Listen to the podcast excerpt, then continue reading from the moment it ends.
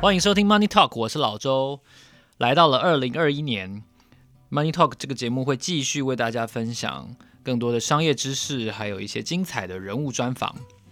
那新的一年，我们有什么关注的重点呢？其实油价会是我们相当好奇的一个指标，因为我们都知道，在二零二零年的时候，曾经有一次负油价，我记得在四月多的时候跌到负三十七点多美元结算。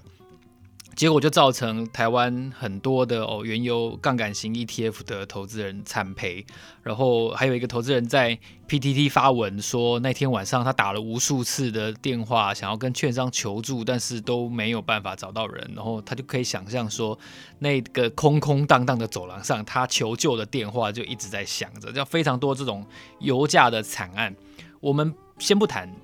油价造成的这些 ETF 的损失。我们今天来谈一谈油价本身，它会有什么基准的变化？通常我会很建议投资人一定要重视基本规则的变化，因为规则如果改变，表示这个创造规则，不管它是主管机关的证交所，或者是行业的协会，规则的改变表示很多重大基本面的变化。今天我们要来谈谈的是油价的计算规则将会在二零二一年出现很巨幅的改变，其中就是世界三大原油报价指标之一的布伦特原油，它预计会在二零二一年的二月的时候完成评估，并且纳入德州密德兰地区产出的原油及其价格。我们都知道，全球三大原油指标就是布兰特原油，然后杜拜原油，还有西德州原油。布兰特原油的代号就是 Brent，B R E N T。西德州就是 WTI，三个字都是大写。那杜拜就是阿拉伯联合大公国的的这个首府哦，杜拜。三个为什么哈？为什么油价指标有三个？第一个，北海油田以前在苏格兰北边哦，在丹麦外海这个地方出产的欧洲北海油田，来自这个地方的原油呢，叫做布兰特原油。因为苏格兰最初的那块油田就叫做 Brent，所以。欧洲从海上钻井，从海床上面挖出来的这种原油呢，就叫做布兰特原油。西德州哦，运输到了墨西哥湾出口的这种原油报价就是西德州就是 WTI。那杜拜当然就是来自整个中东地区。所以你看，三个地区三种油价的报价指标应用是非常清楚的。整个西欧、大欧洲地区、东欧乃至于俄罗斯，还有北非整个非洲主要。应用的油价指标就是布兰特原油。那美国国内还有北美主要应用的报价指标就是西德州原油。那输往亚洲的呢，通过苏伊士运河这个地方，然后通过伊拉克这个荷姆兹海峡的出口的，就是杜拜原油。所以他们应用的地区是不一样的。不过最具主导力的这个指标。其实是布兰特原油，所以它的市占率大概占全球总原油交易量大概超过百分之五十。德州原油呢，西德州原油它主要是应用是美国国内，那它是一个国内油的指标，它不是国际油的指标，所以它报价指标，因为北美就是美国加上加拿大的市占率也很高，应用量也很大，所以它的交易量大概占百分之四分之一，所以这两个加起来大概百分之七十五到百分之八十，那剩下的部分呢才是杜拜。可是未来二零二一年会发生的事情是什么呢？就是布兰特原油，我们刚刚提到，本来是欧洲哦北海这个地方的油价指标，接下来也会纳入德州的原油来计算整个，也就是说它会变成欧洲北海加上德州密德兰地区的原油除以某一个因素。那为什么要做这样子改变？北海就北海，西德州就西德州，干嘛做这样子改变？因为我们都知道，在页岩油的水平钻探的这个技术。发明了之后，页岩气、页岩油大量的产出，所以其实现在美国已经从我们印象中的哦，就是能源进口国，它其实已经变成了一个能源的出口国，而且它的出产的这个油的数量呢越来越多，所以为了让这个地区的重要性能够被广泛的计算到，我刚刚提到了西德州本来是一个国内油的指标，所以呢，布兰特原油既然身为世界三大原油体系的龙头老大，它市占率超过百分之五十，所以它要纳入德州地区的这个原油来计算总总价，这样子呢才能看出说，哎，反正我已经是国际的代表性的指标了，所以我的价格如果纳入德州的价格来计算的话，能够更清楚地反映整个油价的趋势大概是什么样。那我们都知道，在新冠肺炎疫情爆发之后，为什么油价惨跌？其实应用面的减少就是一个最主要的原因。不要说别的，航空公司几乎全盘的推翻了，减少了百分之九十以上的用量，所以造就你看航空原油、航空用油就就大幅的减少。那另外一方面，开车的需求，现在很多的游览车，各国游览车都其实都一样，就是有车没人，人都要被迫去找新的工作，所以航空哦，呃，货柜不用讲，货柜实在太太太旺了。航空哦，交通路上的交通运输用油大幅的减少，所以呢，油价才会惨跌。那在这个情况下，其实它的基本面就有很大的变化，它的需求等于就消失了。所以我们会看到二零二零年的时候，油价有一个非常剧烈的波动，所以你才会觉得奇怪。你看到黄金涨这么多，我们传统的智慧都认为说，黄金、原油它跟美元就是反向的。好，美元在这过去一年中跌了这么多，可是只有黄金涨，而油价不涨，这两者之间的区别到底是什么？很清楚的就是说，黄金的供给是有限的，黄金没有一个哦什么 OPEC 这样的组织说，哎，各国我要增产一百吨黄金，减产一百吨黄金来控制这个价格。相对的，你看到原油其实是很多国家都有增产，虽然说大家的生产成本不太一样，但是它供给大致上在现在这个情况下是过剩的，所以即便美元向下跌，但是我们看到油价却没有涨。我个人的预估，我认为，如果疫情没有办法得到有效的控制，我们现在看到有一些哦所谓病毒的变异啊，疫苗不知道能不能够跟上这个变异的效力这个问题，所以我觉得世界经济的秩序似乎没有办法很快的恢复。那这跟未来我们要探讨的另外一个问题是有关系的，就是疫苗你到底要不要打？我们听起来好像都觉得要打，对不对？但是我的个人得到的一些研究的所得是说。至少以北美来说，很多的人他不想打。好，这是下一个这个下一下一个话题。不过，原油这个价格我们拉回来谈的话，它跟台湾到底有什么关系？其实台湾是一个百分之九十九能源都进口的国家，所以布兰特原油的指标到底会怎么变化，其实跟台湾是有关系的。因为你看哦，我们台湾主要买的是杜拜的原油，然后还有布兰特原油一部分，然后你看页岩气。天然气，我们台湾也都是在国际上采购，所以其实现在，如果你买油车，也就是烧这个化石燃料汽车、机车的话，其实是比较有利的。所以，我们这个油价的这个指标，其实接下来我认为在二零二一年的时候，它会是走跌的。为什么它会是走跌的？因为我个人观察，我个人的研判。整个恢复的速度也许没有大家想的那么乐观。当然，我可能是猜错的。我觉得我其实某种程度上是一个反指标。我每次说谁会当选，谁就没当选。不过，如果我错的话，也很好，因为那表示好，世界的经济、世界的生活秩序总算可以恢复到一个比较正常的水位。另外，我们如果从原油来看另外一件事情，为什么我说明年油价也许不会大涨？因为你看哦。Apple 传言好像要做电动车，要做自驾车。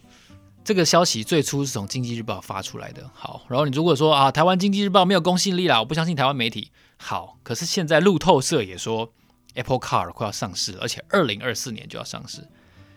大家还记不记得？如果你是 Money Talk 的忠实粉丝，我不知道有多少忠实粉丝，但如果你是忠实粉丝的话，你可能会发现我们的第一集。二零一九年的十二月九号，第一集，我们访问的是风传媒的国际组的记者王颖之。影之他就告诉我们说，你还记不记得沙乌地的王储 MBS，他有一个非常大胆的计划，叫做愿景二零三零。他要在二零三零年的时候，用大笔的资金改造沙乌地这个国家。好，你有没有发现，二零三零年好像也没有很久以后嘛，就在十年以后。为什么他要急着做这件事呢？其实这跟整个油价的走跌是有关系的，因为特斯拉掀起了全球的电动车的革命。现在各国都已经宣布，最慢最慢的国家都已经宣布要在二零四零年以前禁止贩售燃油车。那换句话说，那一年以后上路的汽车全部都会是新能源汽车，其中绝大多数，我个人相信应该就是所谓的电动车。当然，有一部分也许你说啊，像这个 Toyota 未来在开发的哦氢能源，但是你要知道，氢能源那个轻轻碰一下就会爆炸的这种汽车安全性，我个人至少以目前的研究看来，可能是有问题的。最合理、最合理的选择，当然还是电池这种电动车。当各国都希望把空气污染、碳排放控制在一定程度的时候，其实油价的需求、油的需求、使用需求就已经出现了一个天花板。我觉得我们这个时代真的看到了很多不一样的事情。以前我们都在忧虑一件事情，我老周小的时候在忧虑一件事情，就是全世界的经经济学家都忧虑说：哇，油要挖到天花板了。已经产量见顶了，我们油不够了，油不够以后要怎么办呢？这个忧虑其实我小的时候我听了听了蛮长一段时间，所以以前的年代是认为说油会用完，会挖不够，那一天人类秩序会停摆，会发生什么什么什么事，所以你要储备很多战备用油。好，但是你看才十几二十年过去而已，世界的产业的秩序竟然变成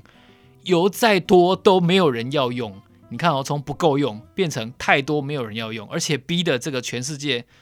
富到流油的这个沙乌地这个国家，产油成本最低的国家，他看到大家都不用了。你看，一九七三年世界第一次石油危机的时候，全球就是油不够，所以呢，大家都赶快砸钱，疯狂的通膨，然后买用油来囤积。但才几十年过后，竟然变成油太多，没有人要用了。车子飞飞机可能还是要要用航空燃油，但是车子大量的改用电动车，所以所有的车厂现在你再推再推纯油车的话就很 low 了，你知道吗？所以你看各家都是以推出纯电动跑车为荣为傲，不管宾士啊，各家甚至哈雷也好像也推出了电动机车，你就会觉得它没有那个没有那个蹭蹭蹭的声音，典范转移也是一个很不可思议的现象，但是这是很残酷的现实，就是。用油的背后，这个思维在改变。当需求完全不见了，需求在二零四零年，也就是二十年、十年之后，就几乎会大幅消失的时候，油价好像就容易涨不起来啊。因为你想想看哦，一台汽车它的研发，其实一款汽车新车可能都要三年、五年、七年，所以它的安全认证的时间是非常长的。它要导入每一个新的零组件的厂商，它都要好几年的认证，所以。一个零件，它要用在电动车上面，跟用在油车上面，那个思考导入的时间长度、效率是完全不一样的。所以，好，你会觉得说，哦，我好像好像讲得很杂，但其实我为什么会不看好油价？其实这跟沙乌地阿拉伯的愿景二零三零是完全一样的。我